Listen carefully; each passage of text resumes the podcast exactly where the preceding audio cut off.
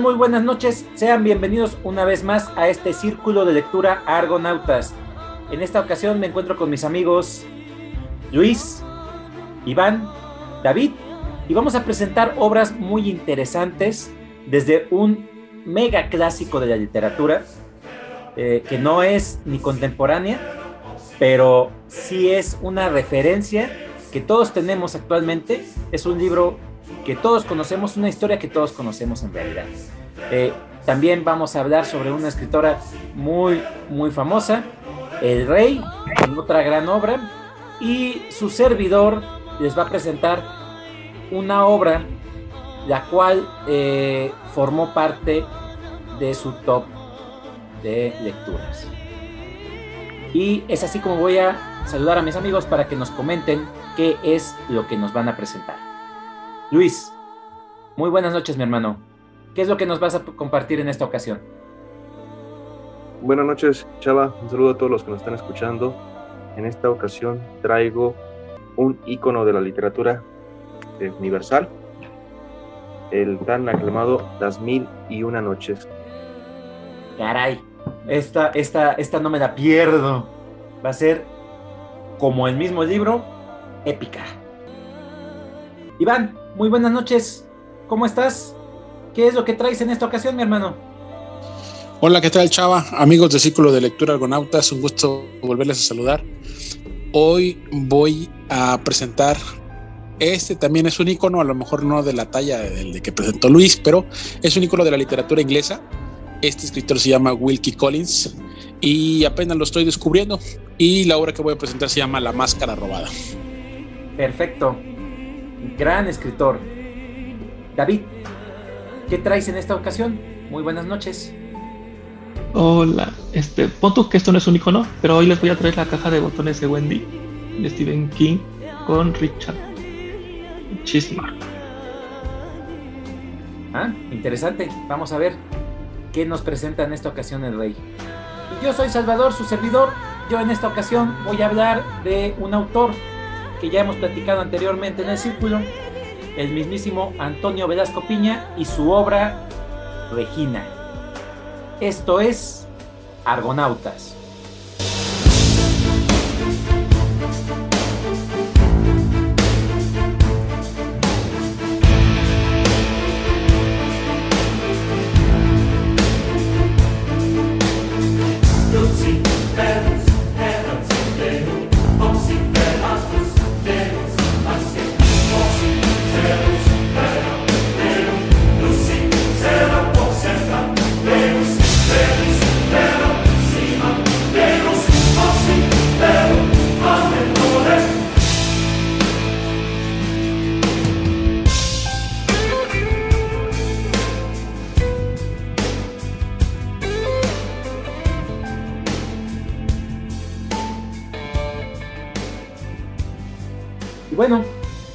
Micrófonos, Luis. Adelante, deslúmbranos con esta maravillosa historia.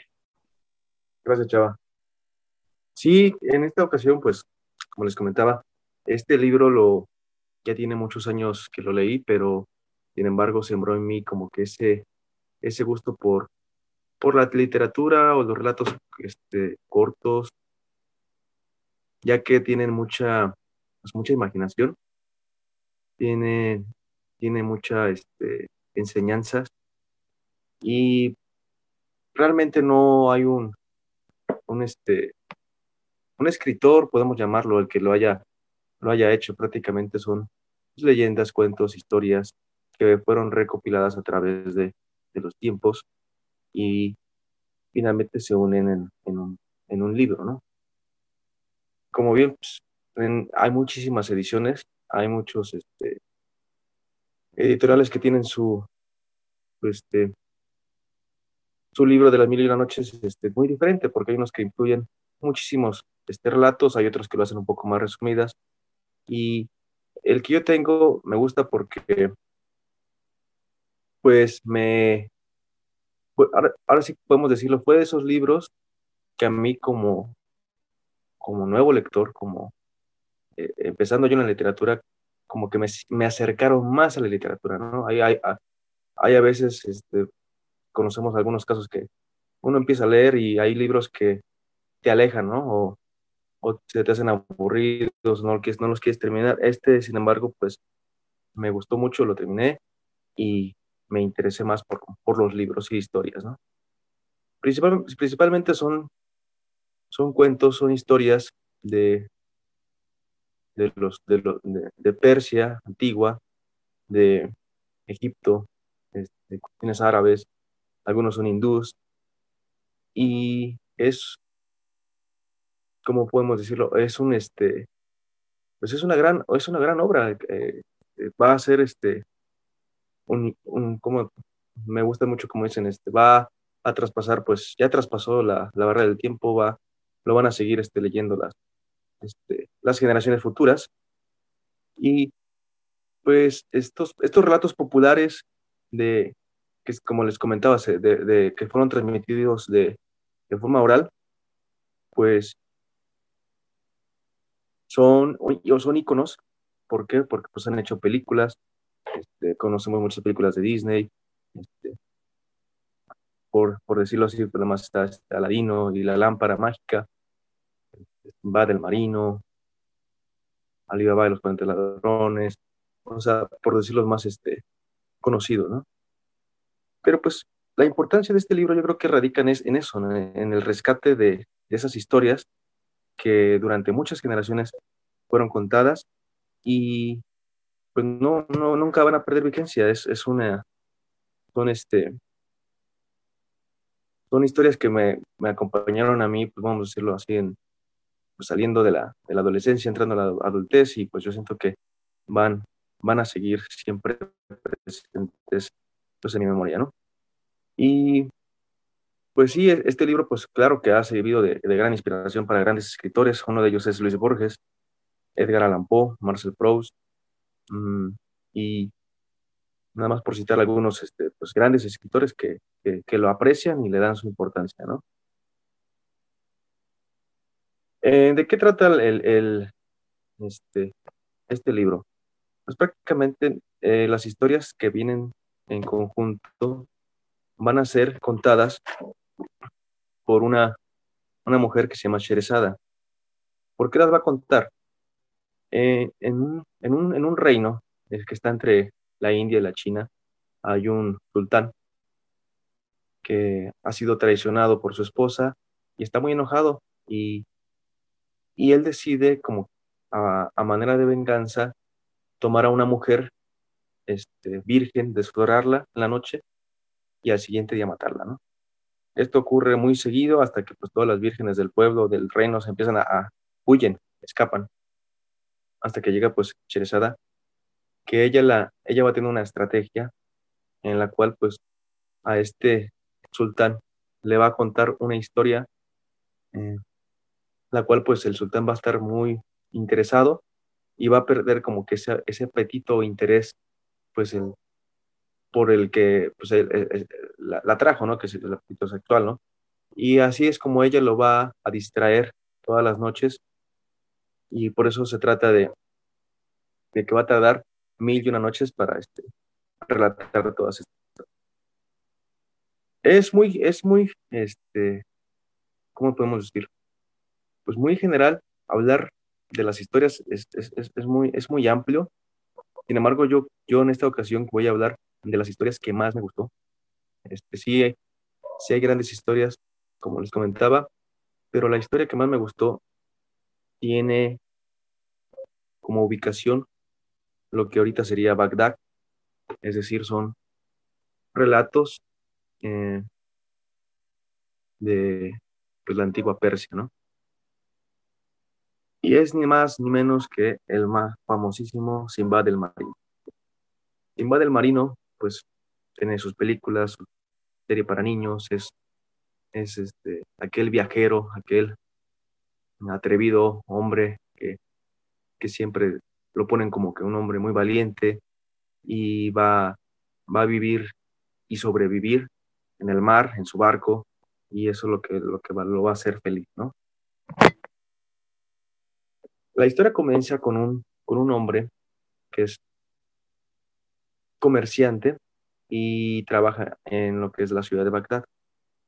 Y en esta ciudad, pues él, podemos decirlo, pues trabaja de día a noche, de día a noche, pero lo, lo poco que, que él va ganando, pues apenas le va alcanzando para sobrevivir el día. O sea, lo poco que gana, pues lo invierte en, en, en alimentos. Hasta que un día, pues muy enojado, terminando una jornada, se va y, y, y se, y se lamenta de su vida, de, de su pobreza, de su desdicha, de su mala suerte y no entiende por qué. Pues fue castigado de esa manera, ¿no? Y es, es, es un escenario pues muy triste, uno como lector, pues sí te sensibiliza y sientes pues pena porque pues, hay mucha gente que pues no, no tiene ni la suerte pues de, de, de por lo menos tener una comida, ¿no? Entonces, aquí este, este personaje pues está, está muy triste. Pero en esas lamentaciones lo escucha un, un comerciante que curiosamente está cerca de su casa, está, se, está, está lamentando. Y él, ese comerciante, pues sí siente como que esa, esa este, piedad por él, siente esa como, siente su dolor y él es el que sale a su encuentro, se presenta, lo conoce y dice, ven, dice, te voy a invitar a cenar. Cuando él lo invita a cenar, entran a su casa, pues el, el comerciante al ver la casa este, con mármol, con estatuas de oro, con telas muy, muy caras, muy refinadas, pues se, se alumbra, se, impresiona muchísimo. Y ven y, llegan a la mesa, la mesa este, repleta de, de, alimentos muy ricos, muy sabrosos, que pues él ni en su vida se imaginaba poder comer algo así, ¿no? Digo, estamos, estamos hablando de alguien que apenas sobrevivía comiendo pan, pues imagínense, llegar a una, a una mesa llena de alimentos, pues fue como una dicha para él. Y ahí es donde él empieza a comer, lo invita, y él le dice que, que pues lamenta también su vida, pero que sin embargo él lo va a ayudar, él va a, Dice, yo te voy a, este, auxiliar. ¿Por qué? Porque yo también fui joven, pero mi escenario fue distinto. Yo, dice, yo soy Simba del Marín.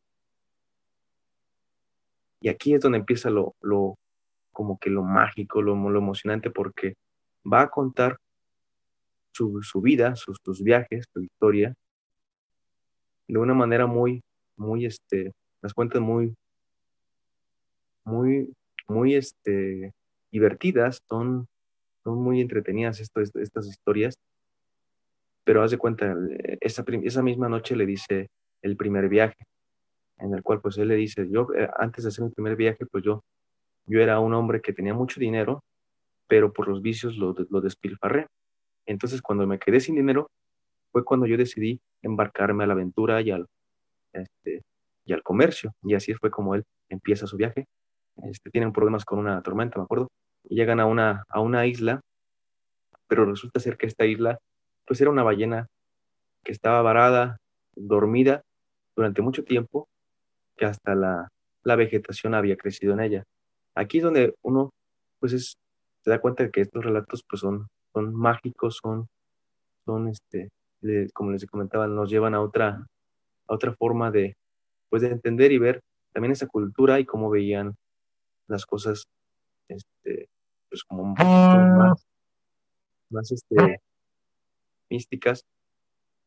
Y bueno, el, el, el relato que, que, aquí, que aquí comenta, pues llegan a la isla, la ballena se va, los deja parados y, y él este, se acerca a, un, a una a un, algo blanco que ve, que lo, que lo destella y resulta ser que es una es un huevo, una, un águila se lo lleva, él trata de sobrevivir a una águila, entonces él se va a enfrentar pues, a ballenas, a águilas gigantes, a un cíclope, a un cíclope que en, en este relato pues igual le, le, le, pica el ojo con una, con un este, con un palo de una fogata. ¿Por qué? Porque él, eh, él, él describe que a todos sus amigos se lo estaba comiendo, pero él, como era muy flaco, ni siquiera le hacía caso. Entonces le pica el ojo y es así como él puede escapar. Aquí obviamente pues me dio la referencia pues también griega que hay de, de, Ulises y, y, pues también se me hace muy, muy, muy, este, muy enriquecedor, ¿no? Entonces me gusta mucho cómo hay también similitudes en historias en diferentes culturas. En esta ocasión, pues, te digo, estamos hablando de un, de un viajero. Igual, precisamente, Ulises también era un viajero. Pero es bueno, es, es, es son, son, entretenidos. Eh, eh, yo aquí es donde más me los disfruté, realmente los gocé, más, más, más que, que, que yo preguntarme, pues, ay, estos viajes no son reales o algo así. Realmente sí yo me, me, este, me puse pues con esa, esa, esa imaginación de niño, ¿no? De, todo lo que me estaba diciendo realmente lo iba imaginando y es así como lo, yo lo fui disfrutando. Entonces yo creo que sí hablar de las mil noches, estamos hablando de muchos, muchos, muchos como les comento, de muchas culturas, muchos países, pero en este general, estos son los que más me gustan y ya estaban súper pendientes. Y curiosamente me decidí, ahorita en ese momento, le, este, mencionar a Simba del Marino porque una sobrina estaba viendo la película de Simba del Marino y dije, ah, mira, voy a, voy a hablar de Simba del Marino hoy, que, tan, que tanto, tanto, tanto tiempo que no tiene que, que hablo de, este, esta historia, ¿no? Y pues no sé ustedes qué, qué tal les parece esta historia. Adelante, David. Me imagino que sobrina. Yo, yo creo que es este tipo de libros, o sea, lo perfectos para Luis, porque sabemos que le gusta la, aventura ya, sí. Pero, pero escuchando, yo, yo creo que me voy a aventar a decir que la, mayoría, no sé, los, las historias tienen cultura, tienen historia, aprendes, este, te, te, va enseñando así de la... O sea, lo siento tan, tan, detallado como te describen los lugares que aprendes. Y aparte tiene uh, aventuras, pero no, no, me quiero imaginar. E, entonces es, es el libro perfecto para los lectores como Luis, que aparte de, que le gustan las aventuras así en modo clásico, aprendes y, y, así bien detalladas. Así que, no, pues, pues yo creo que sí, esto es perfecto para ti. Ya me imagino la puntuación y, este, y, y, yo que no soy tanto de aventuras, yo creo que si aparte me va a enseñar algo así de, y aparte medio exótico, pues yo se, yo se me aventaría ahí a, leer uno que otro. Claro. Eh, para mí es un libro de cabecera. La verdad es que me fascinó todo el concepto desde pequeño. Eh, las historias que, veía yo en el cine de Sinbad y de eh, Alibaba y los 40 ladrones y todo, todo lo que hacía referencia con respecto a las historias eh, de corte épico, fantástico y aparte de aventuras, me parecía eh, increíble. Eh, la verdad es que yo disfruté mucho su lectura. Este, yo disfruté mucho la lectura de, esta obra. Eh, en un principio llegué a tener la edición de tres volúmenes de Aguilar, esta editorial española que se encargaba de hacer colecciones literarias de, obras clásicas y de obras, algunas llegaron a ser contemporáneas, pero se enfocaba más en literatura clásica. Y bueno, por azares del destino eh, perdí esa, esa edición, esas tres ediciones, y conseguí una de ediciones 29, que es de Barcelona, esta editorial, igual en edición íntegra, y me lamenté, me parecieron algunos muy buenos, otros un poco pesados y otros hasta cierto punto muy, muy este, eh, de la época. No, no fueron tan gratos para mí, pero otros me parecieron soberbios. Y es que eso es lo que tiene esta obra. Al final de cuentas, es una compilación de relatos y cuentos medievales eh, hindúes y, este, y la verdad es que es maravillosa la forma en cómo los presenta. Eh, eso eso de, de que pues te presenten en el Oriente Medio y de que aparte este, haya venido eh, como una compilación que a través de la historia se fue transformando, me parece muy interesante también, porque en un principio a esta obra se le conocía como nada más Mil Noches. Posteriormente se agregó Mil Noches y una noche. Así tal cual el título. Y se le atribuía a una persona del siglo XIV, si mal no recuerdo, eh, la, la, compilación de todos los relatos. Y en esa época es cuando se piensa que se le añade a Sherezad, la personaje que, que sirve como hilo conductor para darle también un poco de coherencia y consistencia a esa compilación de relatos. Y es lo que tenemos en el presente. Algo sumamente interesante, algo muy hermoso, porque sí lo, lo, reconozco como tal. Son historias muy, muy, muy eh, fantásticas, muy eh, de corte aventurero y algunas excesivamente crueles. La mayoría tenemos referencias de, del cine, referencias de, Disney, referencias de cuentos para niños, pero como casi todo en la literatura, en, aquella época la cuestión de la infantilidad no existía.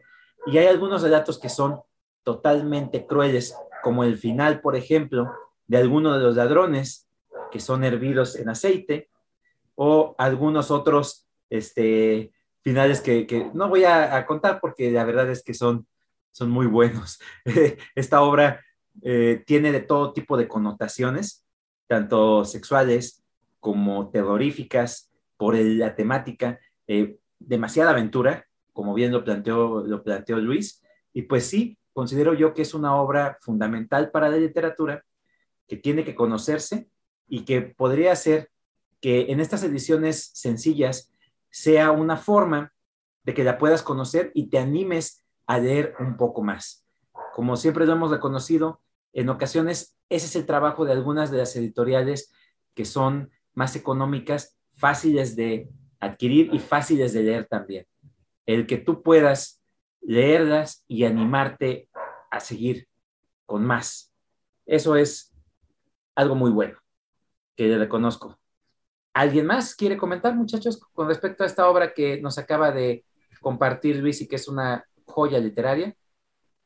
Sí, cómo no, con mucho gusto y si me lo permiten, pues hay mucho, muchísimo que comentar de, Las Mil y Una Noche. Creo que son de estos libros tan clásicos y tan completos que probablemente pudiéramos hacernos un programa, ¿eh?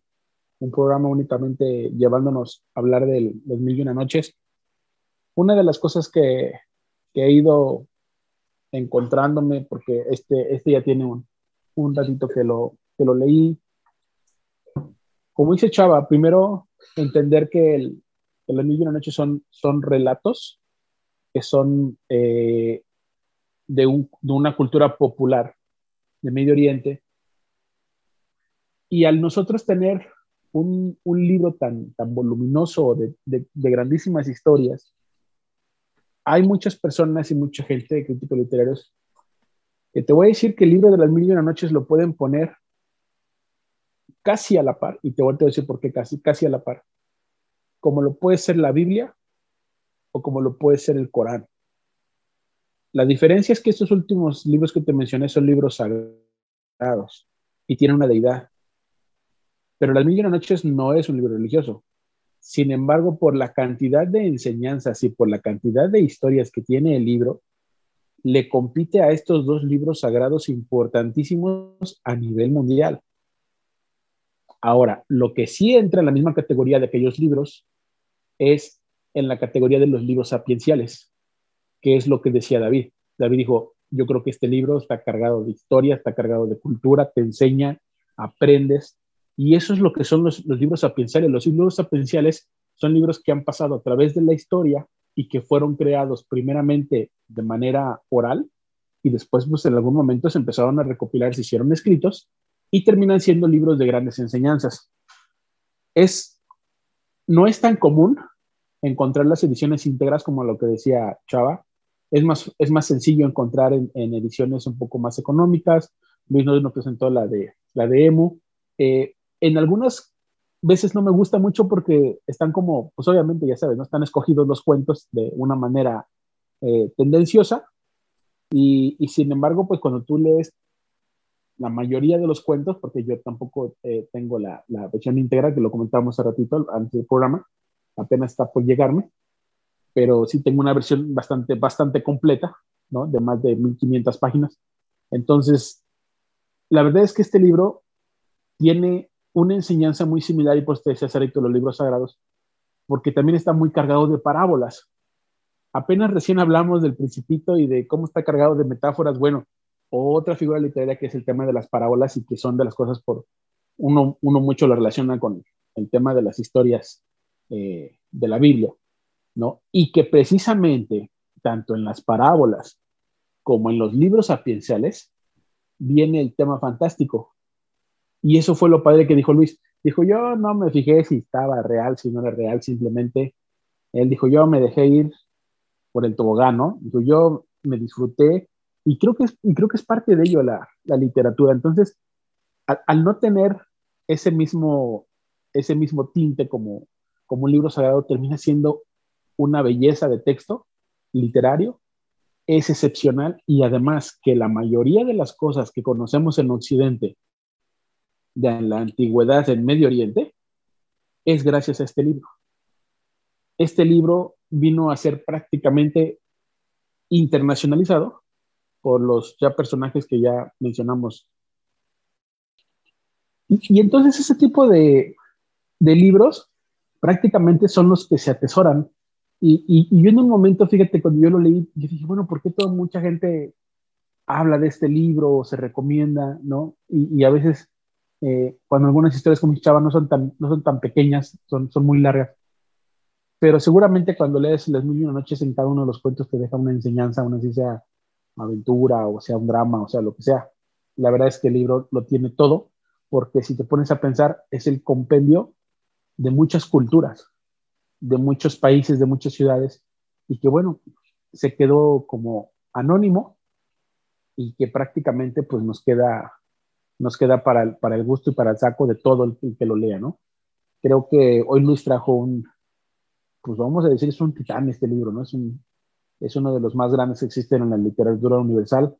Eh, también yo creo que de aquí depende mucho qué tanto te guste, pues si te gusta mucho el, el, tema arabesco, pues habrá gente que le gusta, habrá gente que no, en fin, pero, pero yo, yo tengo muy, muy bonitos recuerdos de este libro, muy bonitas enseñanzas.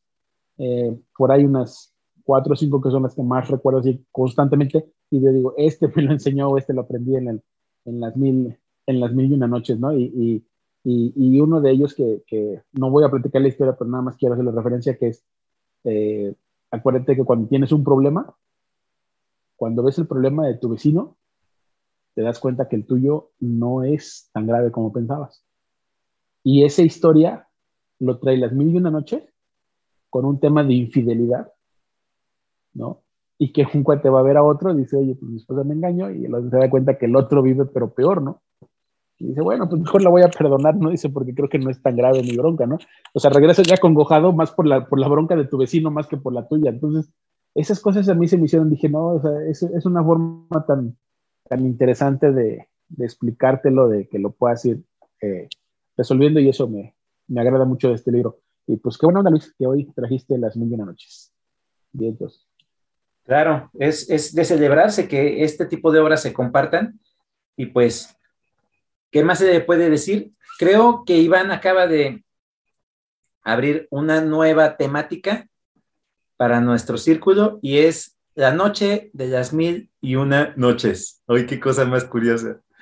Vamos a hacer nuestra dinámica de posiblemente compartir cada quien una lectura y nos va a faltar, nos va a faltar más programas. Qué, qué buena, qué buena idea, Iván, qué buena idea. Perfecto. Es es de celebrarse y pues gracias Luis por esta gran aportación. Seguimos esta noche maravillosa y el siguiente en la lista es nuestro amigo Iván. Adelante Iván, los micrófonos son tuyos. Gracias, gracias. Pues ya no, no, no voy a aprovechar tanto del micrófono porque ya con, con el anterior ya me, ya me extendí un poquito. Entonces, hoy voy a presentar un, un, escritor que ya lo traía yo entre ceja y oreja, pero la verdad es que no me había animado a leerlo, a Wilkie Collins. Wilkie Collins, pues los ingleses lo tienen como, como uno de los pioneros en el tema de la, de la novela de género policíaco y detectivesco. Eh, este, este señor se hizo muy famoso por un libro que se llama La Piedra Lunar, pero este pues no es, lo he leído, no se puede presentar hoy. Hoy voy a presentar uno que se llama La Máscara Robada. Llegué a este libro y ya cuando vi el autor dije, no, pues ya lo tengo que leer. Llegué a este libro porque por ahí vi una, una información o estaba viendo acerca de, de libros que están basados en sucesos reales. Y entonces resulta que el, estaba en, listado este libro, el de, el de La Máscara Robada de Wilkie Collins.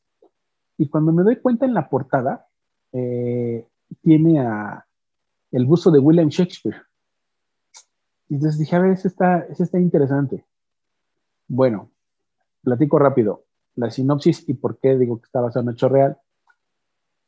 William Shakespeare está hoy sepultado, sus restos, eh, en una capilla de la ciudad donde él nació, de Stratford upon Avon.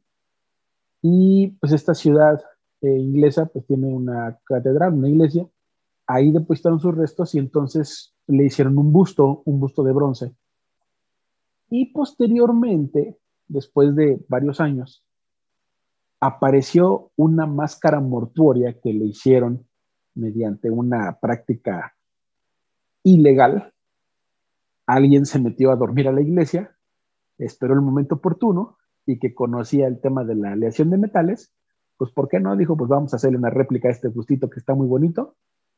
Y entonces, pues se lo hizo, pero la gente no se dio cuenta hasta, no sé, no, no, me acuerdo cuántos, cuántos años, pero tiempo después, eh, por ahí aparece la máscara y entonces alguien dijo, a ver, a ver, esta máscara, ¿qué onda? Pues esta máscara es del gusto de William Shakespeare.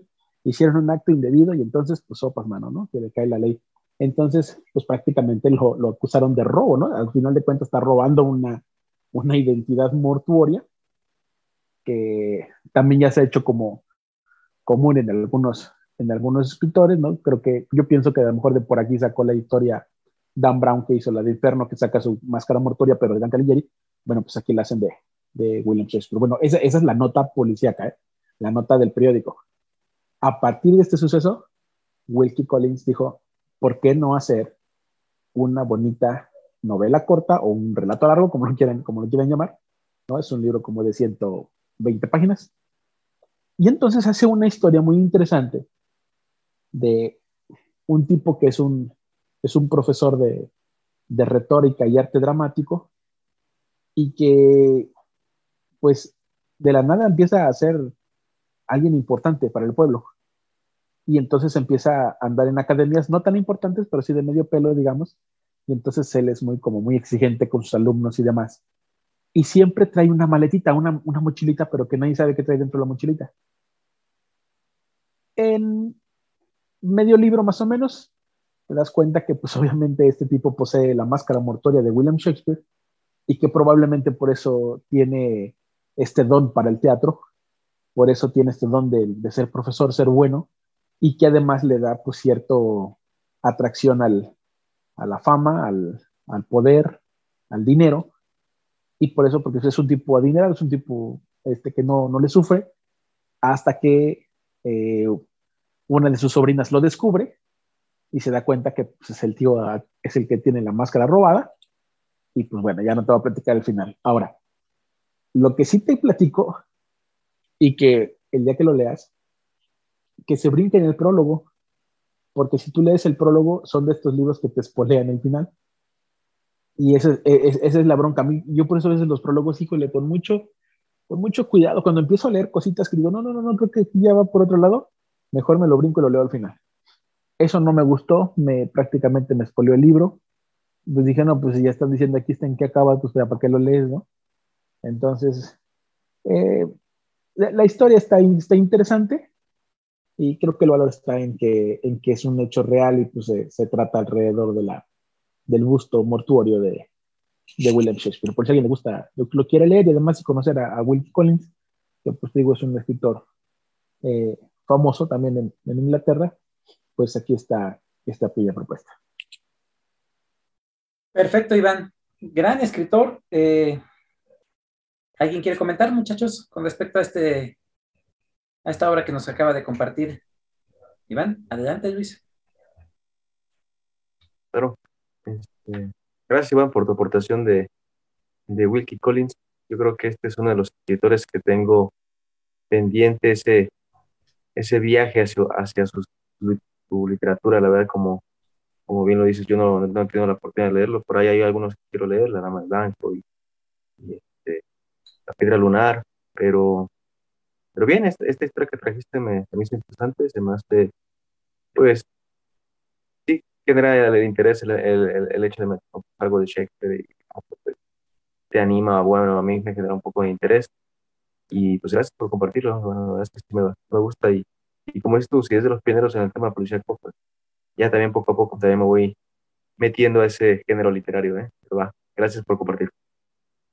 Fíjate que este, este escritor me parece eh, de los que nos gusta por hablar de los escritores completos, porque este cuate incursionó en el cuento, la novela y el teatro, que es algo que tenemos en común tú y yo, Iván, que nos gusta mucho el teatro.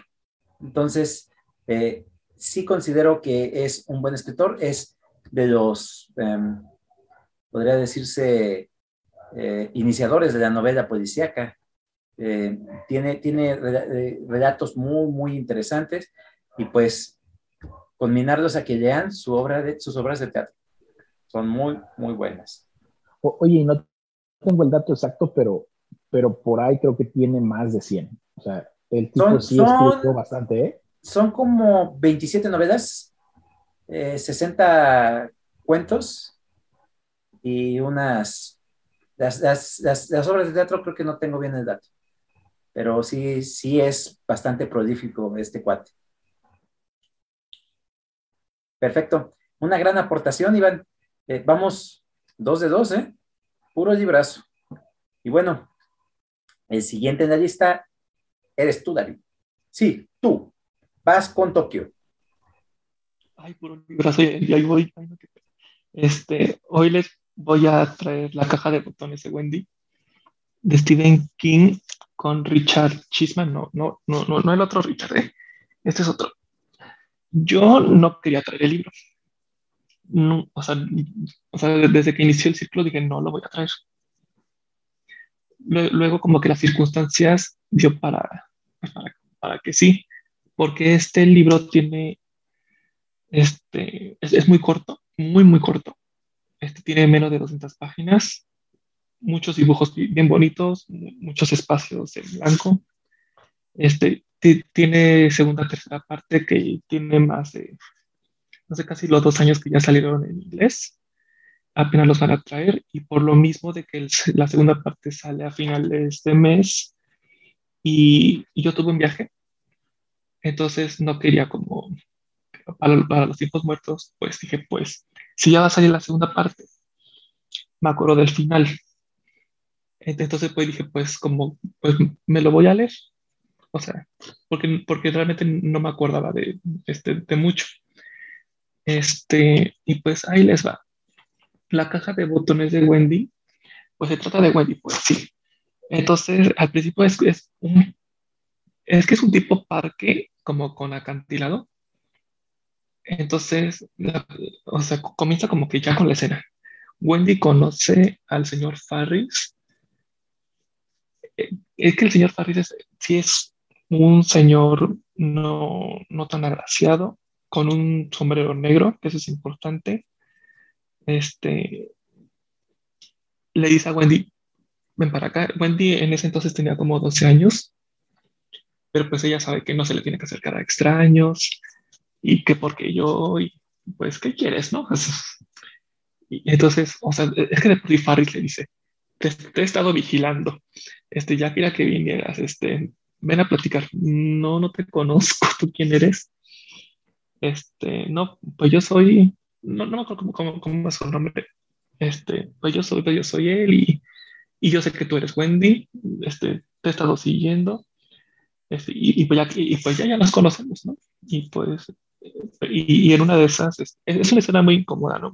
Ya una, una persona, pues, no sé, un señor con una niña, o sea, pero la mirada de Farris es como medio penetrante, ¿no? así como la mira así, no con deseo, como, así como que, no sé, así muy incómodo. Y en una de esas cuando le dice, ¿me vas a hacer daño? Ah, no, tú crees que, no, no, no, para nada, mira, te voy a, te voy a dar, entonces saca de su, de su lona, una bolsa de lona. Mira, esta es una caja.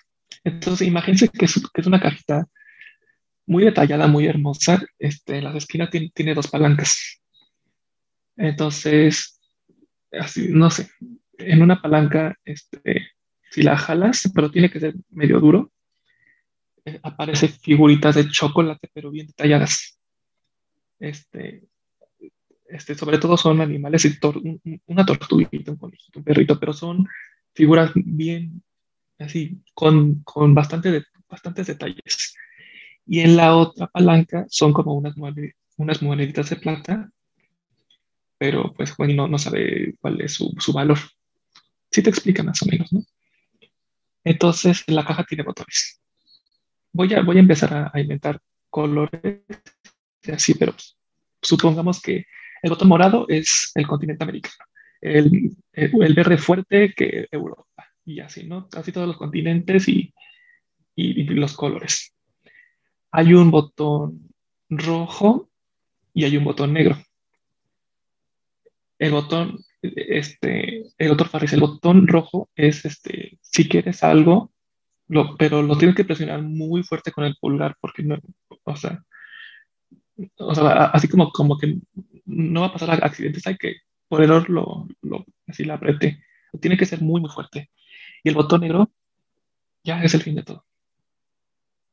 Ah, como que ahí te lo dejo. Y entonces, antes de que, de que no sé, antes de que pase otra cosa, el señor Farry se va.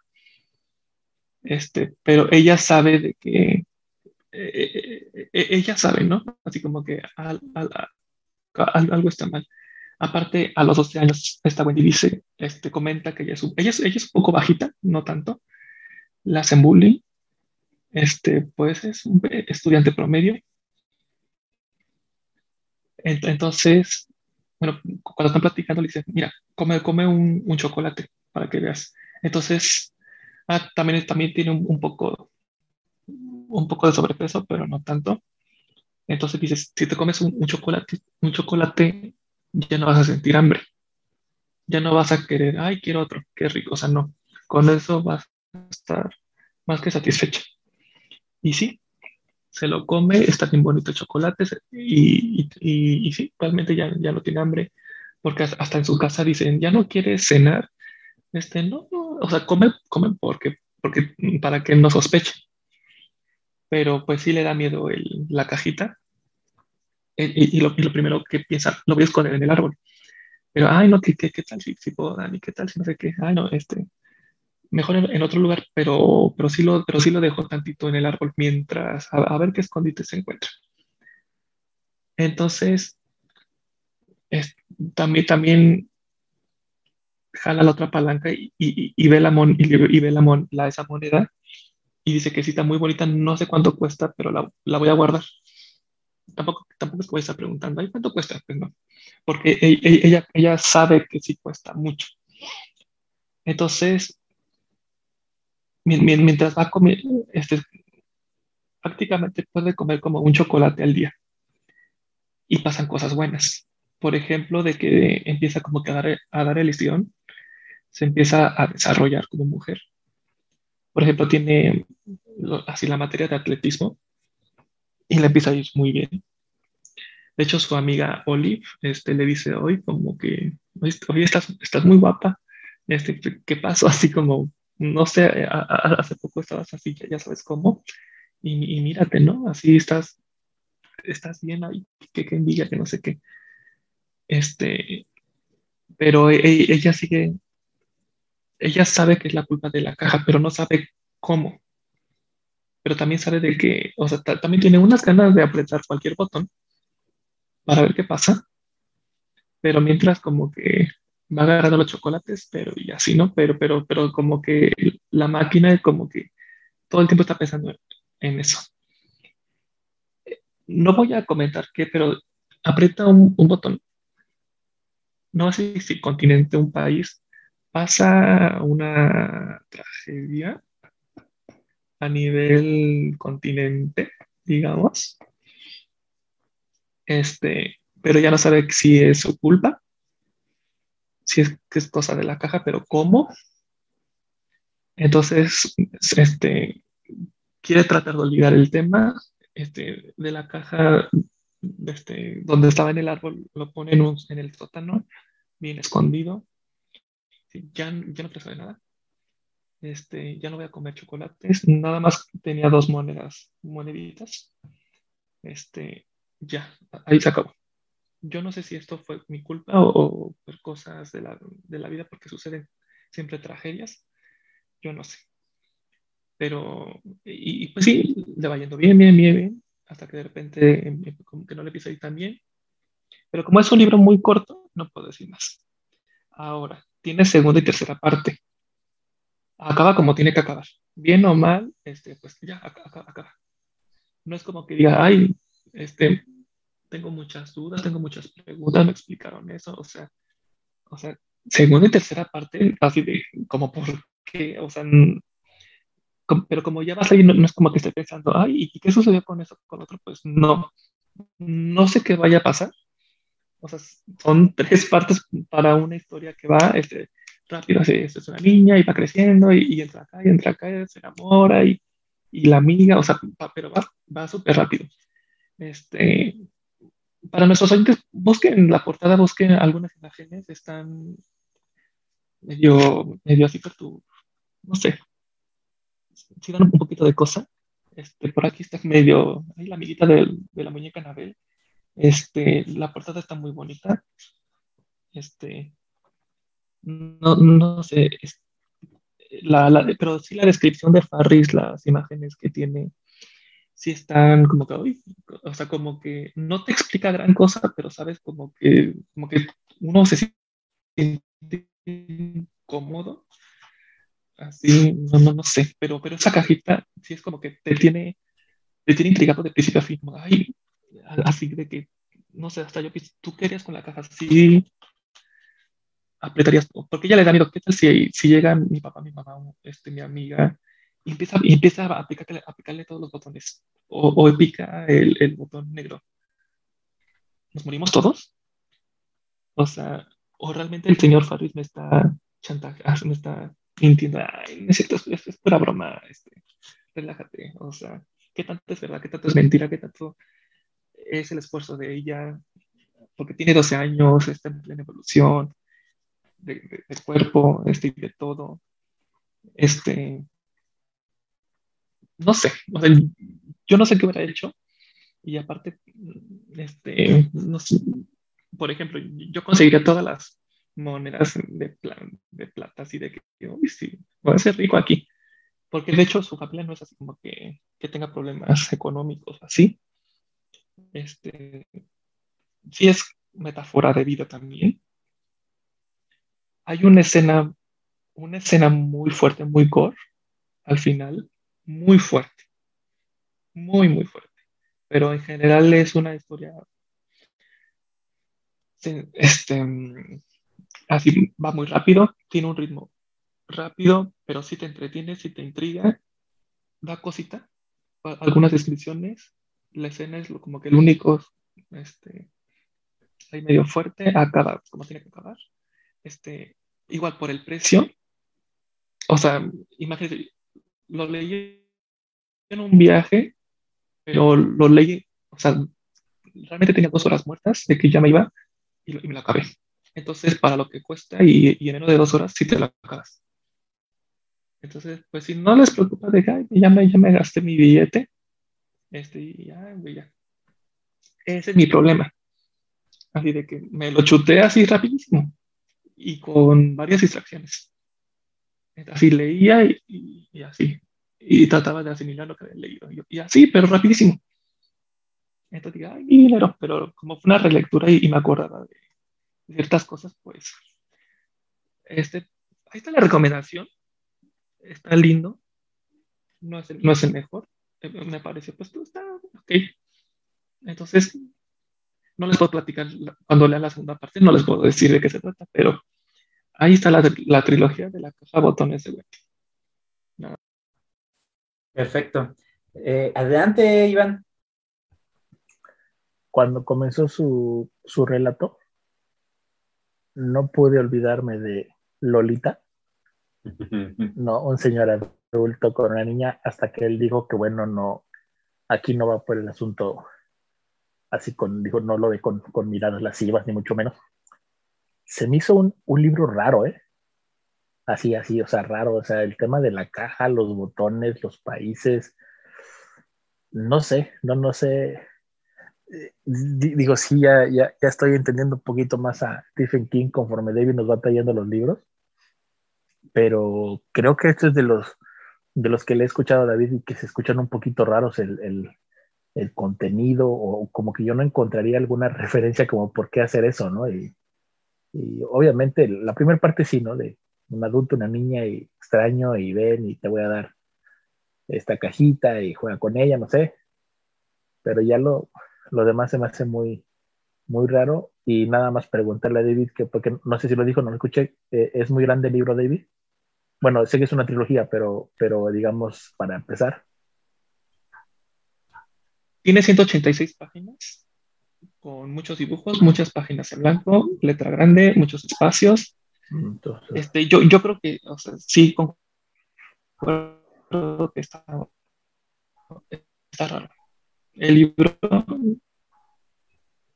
este, pero es que lo tienes que leer para que, o sea, es que está muy de que va a pasar. Ah, es la angustia de, ay, si toca el botón, no, no lo toques, sí, tócalo, no tócalo.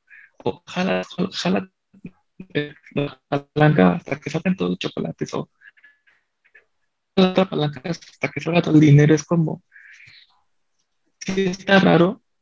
Y, y, y en cada momento ¿yo qué haría? Porque Wendy no es como que tenga una difícil.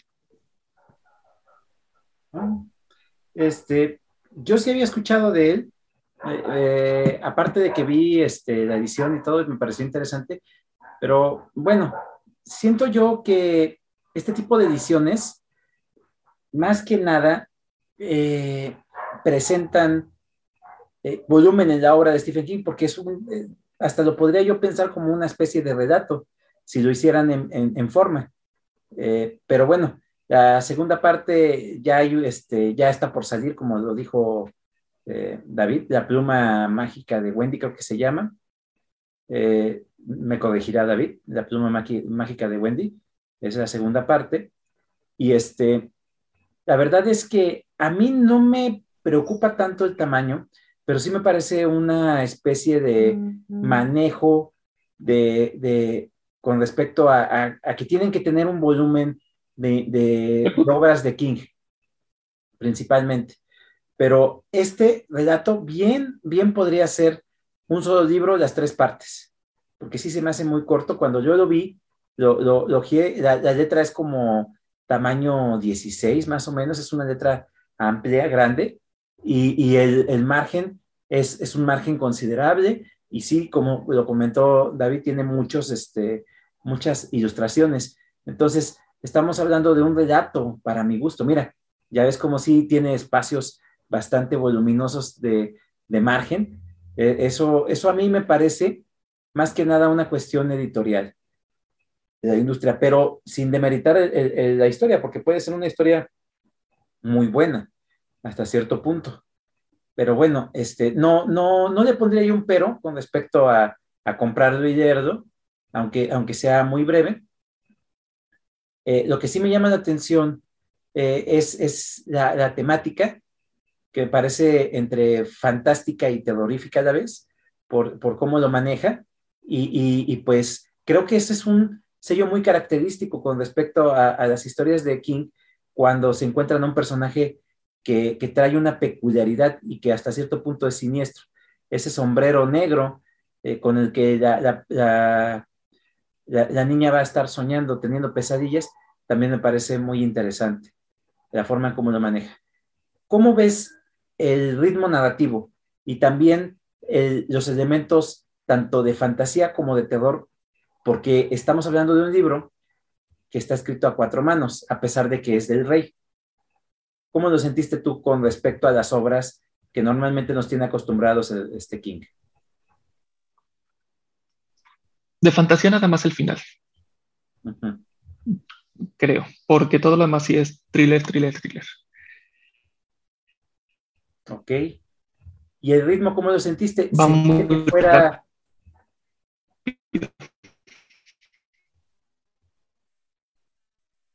Así, así como rápido, rápido. El ritmo es rápido. Ok. Bueno, es, interesante ver que no hay una, un, un, problema de, estilo ni de ritmo al ser escrito por, eh, por cuatro manos. Eso, eso también me llama la atención. Pero bueno, qué bueno que lo hayas traído porque a mí sí me llama la atención, pero me dejó con ciertas reservas. Tendría que checarlo un poco más para ver si me animo con esta obra de, de King. Perfecto. Gracias por tu aportación, David. Y pues continuamos esta noche. El siguiente soy yo y yo voy a hablar de este escritor del cual hemos hecho referencia en el círculo y que también hemos comentado alguna que otra obra de él. Iván ya trajo un libro que no lo dejó tan satisfecho, pero que eh, al fin de cuentas marca cómo es el estilo de eh, Antonio Velasco Piña en la actualidad. Eh, yo voy a hablar de una de sus primeras obras, Regina, que es de la, más conocida después de Tlacael, de Azteca entre los aztecas, y esta obra a mí me cambió completamente la perspectiva de lectura. Hay un antes y un después de haber leído esta obra porque representa completamente eh, ese gusto que adquirí por lo que es la novela histórica, la novela fantástica y la novela eh, escrita y ambientada en nuestro país en hechos históricos, eh, tanto contemporáneos como eh, prehispánicos. Eso fue lo que a mí me aportó en su momento. Y no estoy hablando de otra más que de Regina. El 2 de octubre no se olvida, que es el subtítulo que tiene. Muy bien.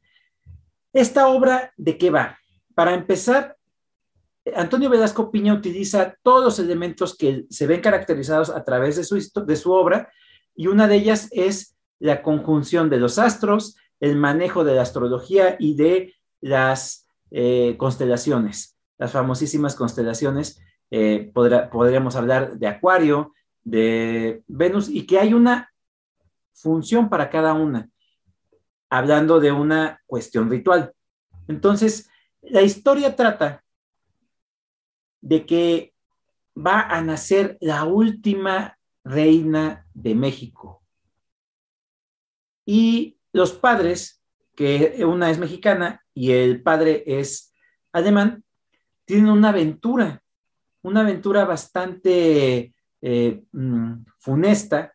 Ellos tienen un final muy triste, pero encaminan completamente a su hija para convertirse en lo que tiene destinado a ser y que es aquella persona que va a cambiar la historia de nuestro país y posiblemente del mundo porque llega un punto en el que la humanidad está completamente dormida. No hay un avance ni un despertar espiritual. Y de eso trata esta obra, de un despertar de la conciencia. Antonio Velasco Piña, a través de, la historia, de, esta, de esta novela, te va planteando diferentes escenarios y te mueve de un país a otro. Empiezas en México con el, eh, el encuentro que sostienen los padres de Regina, continúas en un viaje eh, a la India y terminas estando tanto en China como en el Tíbet. Y es bastante interesante cómo lo va argumentando Antonio Velasco Piña. Y es que resulta que Regina tiene que ser formada por personas totalmente iluminadas. Y el primer maestro que va a tener es un lampa, un, guía espiritual del Tíbet. Esta, esta, persona es demasiado, demasiado eh, eh, ceremonial, demasiado inteligente y tiene un conocimiento bastante vasto. Es una persona muy preparada y él la va a instruir para que pueda continuar con este camino de formación. Eh, se da cuenta de que Regina necesita ir a una parte de China, pero Regina en esta historia y aventura que tiene, detesta a los chinos por el final que tuvieron sus padres. Aún así, el, el, Lampa este, se las ingenia para que ella pueda viajar a China, sacrificándose, dando su vida, y Regina llega a una especie de correccional, una cárcel para mujeres en la cual la van a tratar de reeducar para que sea aceptada en la sociedad de acuerdo a los conceptos de la China eh, socialista de aquella época. Entonces, eh, miento, es China eh, comunista, una disculpa, es comunista en ese momento, antes de que llegaran a ser socialistas. Pero bueno, continúa la historia ya de Regina. el maestro es una persona totalmente instruida en lo que son los instrumentos ceremoniales, los, instrumentos que van a hacer que la gente despierte a su conciencia. Para esto, el maestro le va enseñando poco a poco y descubre que es una persona sumamente talentosa. Le enseña a tocar las campanas para poder despertar la conciencia de la gente. No nada más se va a centrar en la historia de Regina, te va a presentar a otros eh, personajes muy interesantes y es que me vas a decir ¿Y qué tiene que ver el subtítulo? Ah, bueno, pues es que la historia, independientemente de que tú viajes a otros países, va a, terminar centrándose en México y en ese movimiento convulso que fue durante el año del 68. Pero antes de esto, nos presenta Antonio Velasco Piña a cuatro personajes sumamente interesantes, que son auténticos mexicanos. De esa forma se les denomina y son personas que todavía tienen una cultura muy arraigada y conocimientos de nuestra cultura mesoamericana. Por hablar de los mayas, de los zapotecas, de los aztecas, mexicas, y una cultura que podría decirse que está perdida, que son los olmecas, pero que va a haber un representante muy, muy interesante y fuera de lo común o de lo que uno se esperaría con respecto a la cultura olmeca.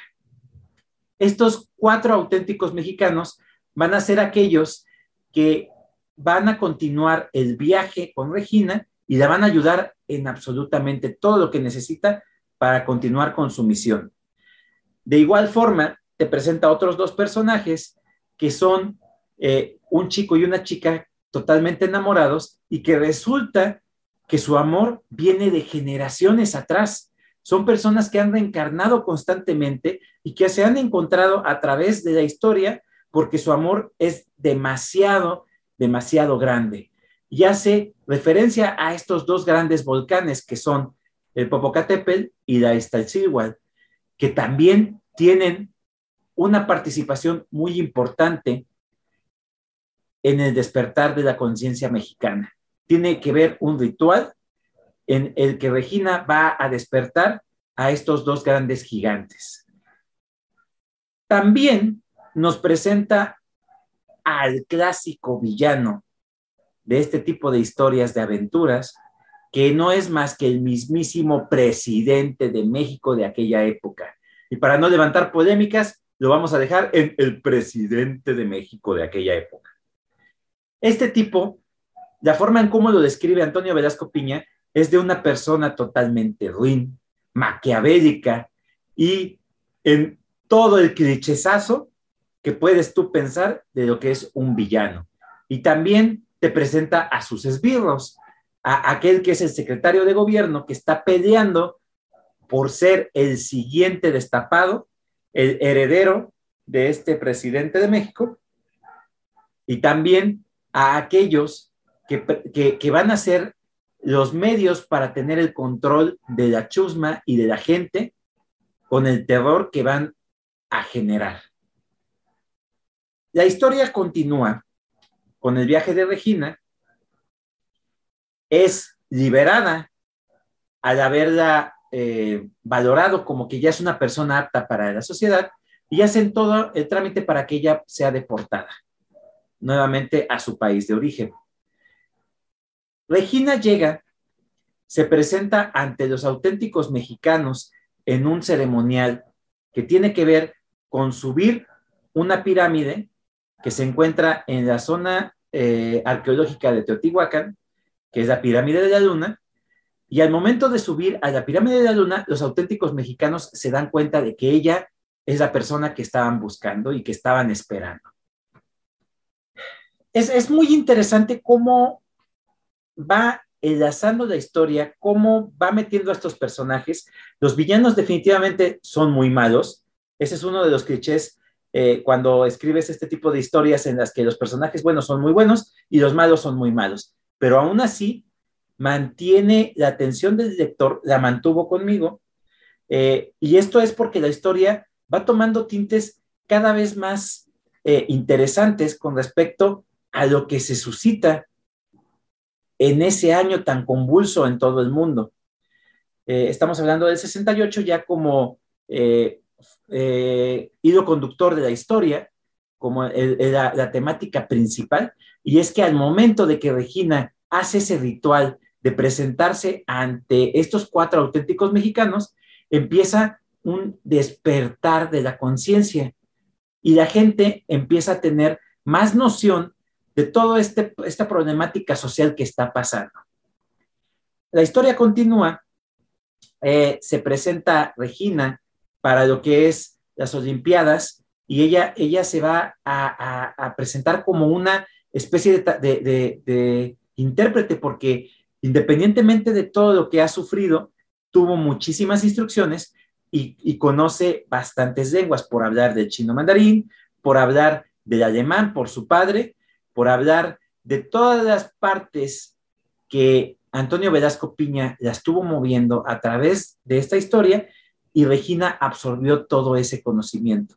Entonces, ella se vuelve parte de, esta parafernalia que también fueron las Olimpiadas y que se vuelve totalmente interesante el contexto, cómo la va, la va metiendo Antonio Velasco Piña. La, la historia continúa con todo lo que fue el movimiento convulso de la, eh, del movimiento estudiantil y uno de los rectores, el más bien el rector de, de, CEU, se da cuenta de que ella es una persona muy importante.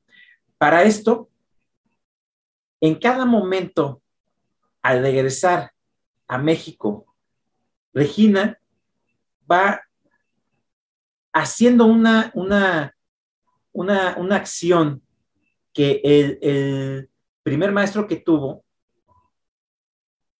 predijo. El maestro hace una especie de proverbios en las cuales Regina va cumpliendo a raíz de que sigue esos movimientos convulsos y de que ella está haciendo un ritual. Tiene que sacrificarse. Al final de cuentas, para que toda la, sociedad y la humanidad, y por hablar de su reino, que es México, despierte. Tienen que ofrecerse 400 personas completamente despiertas que sean auténticas mexicanos.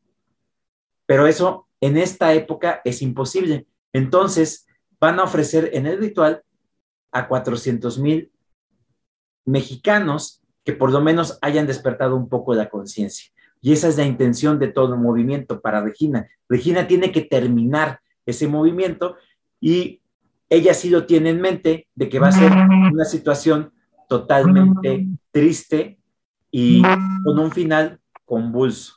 Pero aún así, la historia te mantiene en vivo porque llega un punto en el que todas, todos los personajes que te acabo de comentar llegan a presentarse con Regina esta pareja de enamorados, eh, los auténticos mexicanos continúan con sus aventuras. Regina mueve completamente el movimiento para que se puedan realizar los diferentes eh, rituales. Hay una procesión y una marcha del silencio que es otra parte del ritual y al final ese gran sacrificio que se tiene que hacer.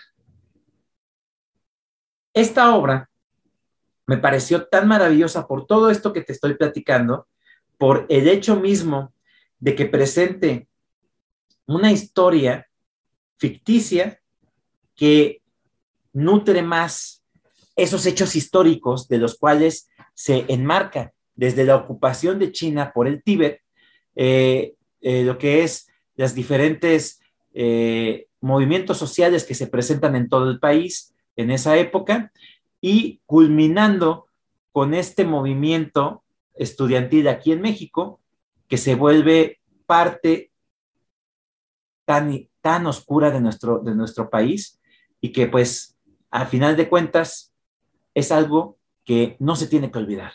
Y por eso es tan importante también el subtítulo de esta obra. Eh, la forma en cómo está escrita me parece de una forma tan sencilla, porque Velasco Piña no se mete tanto en complicaciones, pero cuando empieza a meter los conceptos, por ejemplo, de, de las constelaciones y de los signos, pero lo encamina a una mm, forma en la cual tú vas a entender que tiene que ver no nada más con una conjunción, sino con un ritual. Y eso también me parece interesante. Definitivamente lo que más me gustó es cómo mete la fantasía en la realidad y cómo juega con los elementos históricos para darle más, más eh, profundidad a una obra completamente ficticia, pero que rasga un poco de lo que es la realidad convulsa de nuestro país. Esa es la obra que les presento en esta ocasión y pues por eso es que me definió como lector, porque logró completamente en mí el que yo me enamorara de las novelas históricas, por un lado, por otro, de la fantasía y el elemento de la historia y de la cultura prehispánica también fue fundamental para que yo me formara como un lector. Esta obra a mí me gusta mucho, sí es un poco larga, por hablar de esta primera edición que tengo, son 623 páginas de puro placer. Podríamos decir que pues es el promedio de los libros que leemos comúnmente, pero estamos hablando de una obra de un escritor mexicano. Y la mayoría, que somos hasta cierto punto malinchistas, cuando leemos obras mexicanas, las queremos cortitas, sencillas y que no tengan tantas complicaciones. Esta obra para mí es muy completa, es muy interesante, bastante eh, eh, añorable los personajes, a pesar de que son hasta cierto punto clichés. Hay escenas en las cuales eh, el movimiento estudiantil toma mucha, mucha importancia, la forma en cómo llegan la represión, cómo a los personajes, por hablar de estos dos enamorados, tienen una desventura y aún así te siguen importando. Eso, eso me gustó mucho del manejo con respecto a la historia del maestro Antonio Velasco Piña. No sé qué les haya parecido esta intervención o si les haya parecido que hablé como perico y no dije absolutamente nada. Adelante, David. Mm, tengo una duda. Bueno, tengo dos. Sabiendo que hay muchos libros o, así de que hablan de presidentes en la actualidad, no sé, en ese entonces que, se escribió en los 80 y que se citó en los 60 no, o sea, como que pienso, no habrá tenido problemas el libro de, por describir al presidente de una manera así. Y, y mi otra duda, eh, que del movimiento estudiantil, ¿Es, como que al final o a la mitad del libro o en qué momento como entra? Bueno, para, empezar, creo que México en general se ha caracterizado por la ironía al hablar de su historia. Desde el momento en que se, formaron las tiras cómicas, las tiras cómicas eran como una especie de sátira hacia el poder en aquel entonces. Eh, aquí la diferencia es que la represión del partido eh, priista siempre estuvo y estaba en ese momento eh, presente. No sé qué tan difícil pudo haber sido para Antonio Velasco Piña haber publicado este libro. Este libro es publicado en 1987. Eh, ya estamos hablando de los últimos espaldarazos del PRI, eh, el cambio y la entrada de, de, otro personaje siniestro de la historia. pero bueno, no sé qué tanto le haya costado, la verdad, eso sí no lo he checado. Pero bueno, como está manejado de una forma tan satírica, de una forma tan eh, fantástica, no sé si eso le haya ayudado y por eso haya exagerado en la cuestión de la maldad de este personaje, por un lado. El movimiento estudiantil se va presentando paulatinamente a través de la historia. No te podría decir eh, eh, si es a la mitad, pero sí va encausado, primero que nada, con la historia de los dos enamorados. Eh, eh, eh, a, la mitad de la historia de ellos se va presentando el movimiento estudiantil, pero por hablar de a qué hora se presenta en el libro, podría decir que desde la mitad del libro se presenta. Se va volviendo más importante conforme Regina llega a México. Y eso es, podría decirse, en la tercera parte del libro. El movimiento estudiantil se presenta desde el inicio de, cuando eh, hay un problema entre los porros, porque eran eh, la forma en cómo el gobierno manejaba a la institución que supuestamente tenía una autonomía. Ellos metían a los porros para control de represión social y de pensamiento. Entonces hay un jonato de bronca que es generado por los porros y de ahí se dispara. Empieza a haber más violencia porque los estudiantes dejan de ser eh, tan este, eh, sumisos, sumisos. Y el rector, eh, hasta cierto punto, al ver comprometida la autonomía de la institución, hace público eso y empiezan a hacer el movimiento más visible ante la sociedad. Entonces, este, sí es parte importante del libro, pero el libro trata más que nada de la formación de Regina. Desde un inicio y ya a la mitad empieza la historia más política y social del libro. No sé si respondí así a, tus preguntas, David. Bueno, la, primera sí no la puedo responder tan, tan claramente porque pues no sé qué tanto haya eh, perjudicado a Antonio con respecto a la publicación del libro, el que el personaje principal, eh, villano, sea bien este, definido. No lo sé.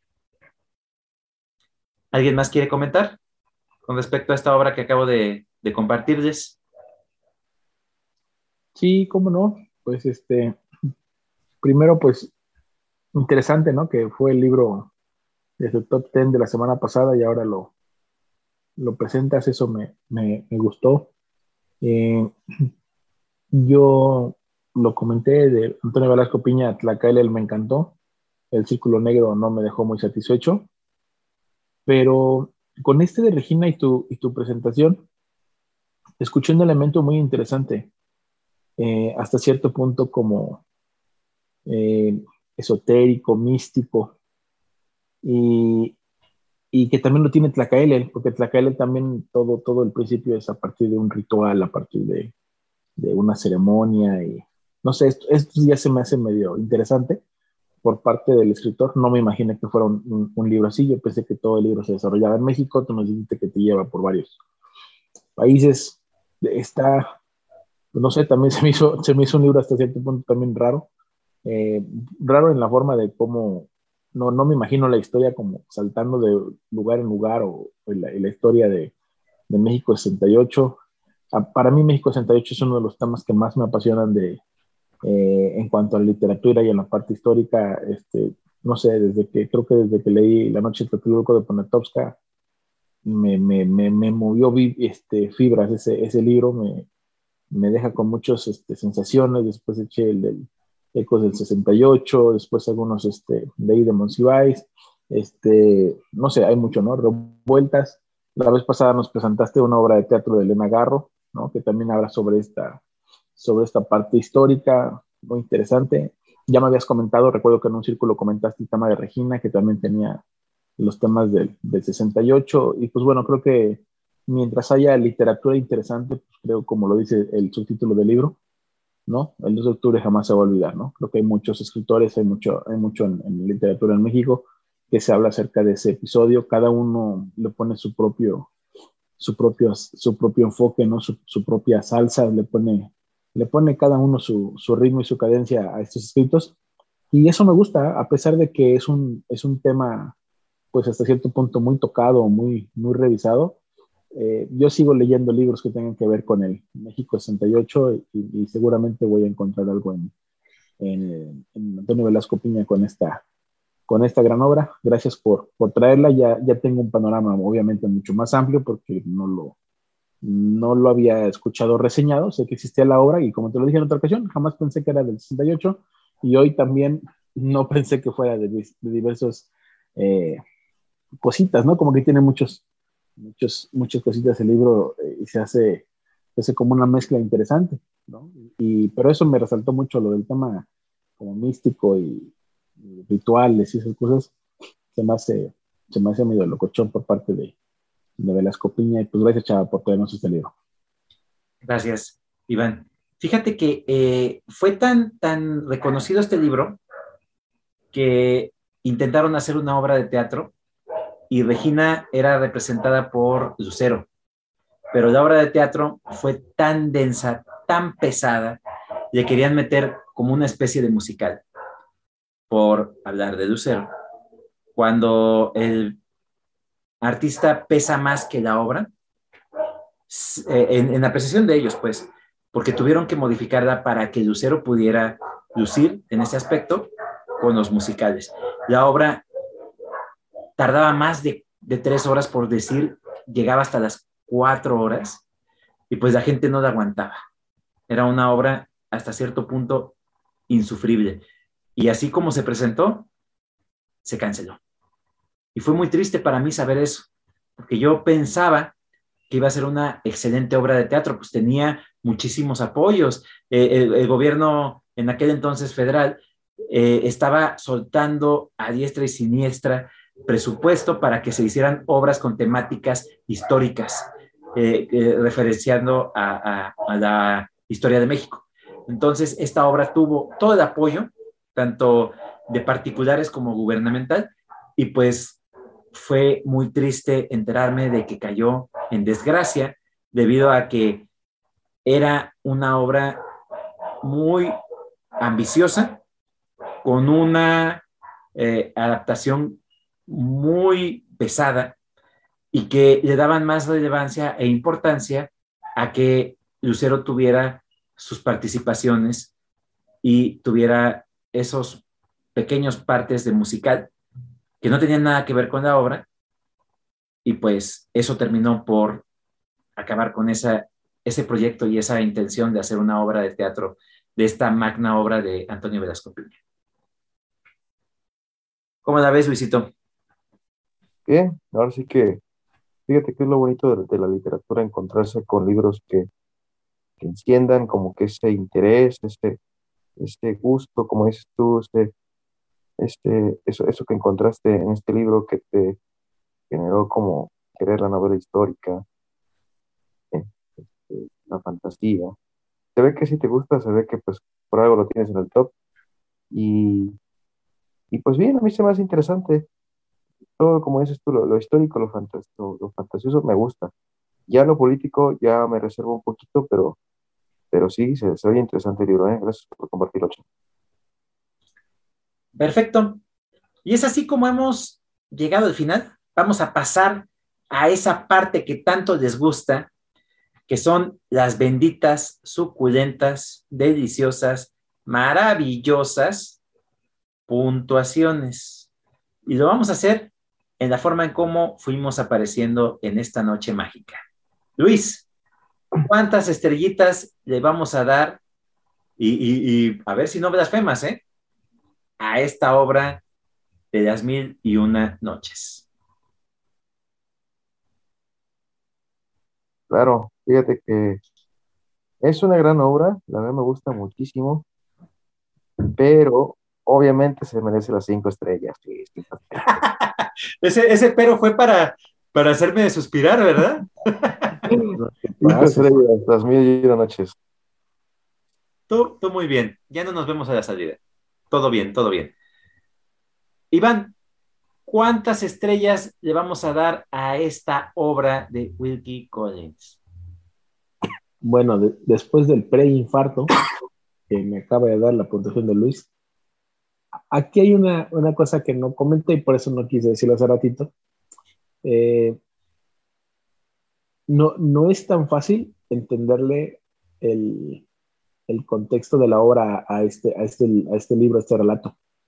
Al principio, como te ponen el personaje, no, no, como que no entiendes bien qué hace o qué dice o a qué se dedica. Además que tiene una profesión media rara, ¿no? Como maestro de retórica, es algo como que pues no, no muchos ni siquiera empezamos por saber qué es retórica, ¿no? Y, que es algo probablemente un poco ajeno a nuestra cultura, pero eh, contando con todo y el spoiler que me dejó el prólogo, gachos, yo le voy a poner tres estrellas a este libro. Wow, tres estrellas. Teníamos rato sin un libro de tres estrellas, ¿eh? Qué, qué cosa más este, curiosa. David, ¿Cuántas estrellas le damos a esta, este relato? Eh, relato largo, eh, novela corta, de Stephen King. Richard, eh, ¿cómo se llama? no importa. Este, pues ahí va el segundo libro. Este, yo creo que 3.5. es, que, es que 3 es muy poco y 4 es mucho. No le puedo poner 3, de verdad no le puedo poner. Así que 3.5. Pues nomás está bien. Pero 3 es muy poco. No puedo. Bien. Bueno, es, es un programa típico. Yo, este, pues obviamente, obviamente, lo tengo en mi top 10 por algo. Este, no me gusta puntuar, pero eh, ¿por, qué, ¿por qué le pondría este tipo de puntuación? Eh, una, la forma en cómo está narrado se me hace de una forma tan amena, tan sencilla, pero a la vez bien escrito, que a pesar de que maneja demasiada información y demasiados cambios de escenario, no te pierdes, lo disfrutas. La, forma en cómo están eh, eh, narrados los personajes, de cómo van evolucionando a través de la historia, también me parece muy bien ejecutado. Y el final, a pesar de que ya nos lo sabemos, eh, me parece que lo manejó de una forma tan interesante Antonio Velasco Piña, que a pesar de terminarlo, me siguió importando y me siguió interesando terminar hasta la última línea. Entonces, yo por todos estos elementos, por el hecho de que es una novela hasta cierto punto histórica, fantástica, que eh, mezcla eh, elementos prehispánicos con la historia de la actualidad de nuestro país y de otras latitudes, le doy con los ojos cerrados cinco estrellitas. Y es así como hemos llegado al final de este programa. Les recuerdo que tenemos redes sociales, nos pueden escuchar en nuestra página de Facebook. Ahí van a encontrar desde el primer programa de la primera temporada hasta el más reciente de la tercera temporada. Me despido de mis compañeros. Esta noche fue muy interesante, bastante variada y creo que cumplimos con la meta de compartir este gusto. No somos críticos literarios, pero sí apasionados de la lectura. Luis, muy buenas noches. Buenas noches a todos los que nos escucharon, aquí mis compañeros presentes, una vez más en este círculo de lectura. Y bueno, manténganse atentos porque pues seguiremos aquí presentando lo que más nos gusta, que son libros. Un saludo. Iván, muy buenas noches. Buenas noches, gracias a toda la gente que nos escucha programa a programa. Esperemos oírnos la próxima semana con más libros. Gracias a todos mis compañeros panelistas y a los que no estuvieron presentes también. Espero que se encuentren bien. Un saludo y un abrazo para todos ellos. David, buenas noches. Gracias, fue un programa muy bueno, algo controversial y un gran saludo a ustedes y a todos los que nos escuchan. Eh, quiero saludar a nuestro amigo Juan. Juan, estamos contigo y esperemos que te encuentres muy bien. Y yo soy Salvador, su servidor.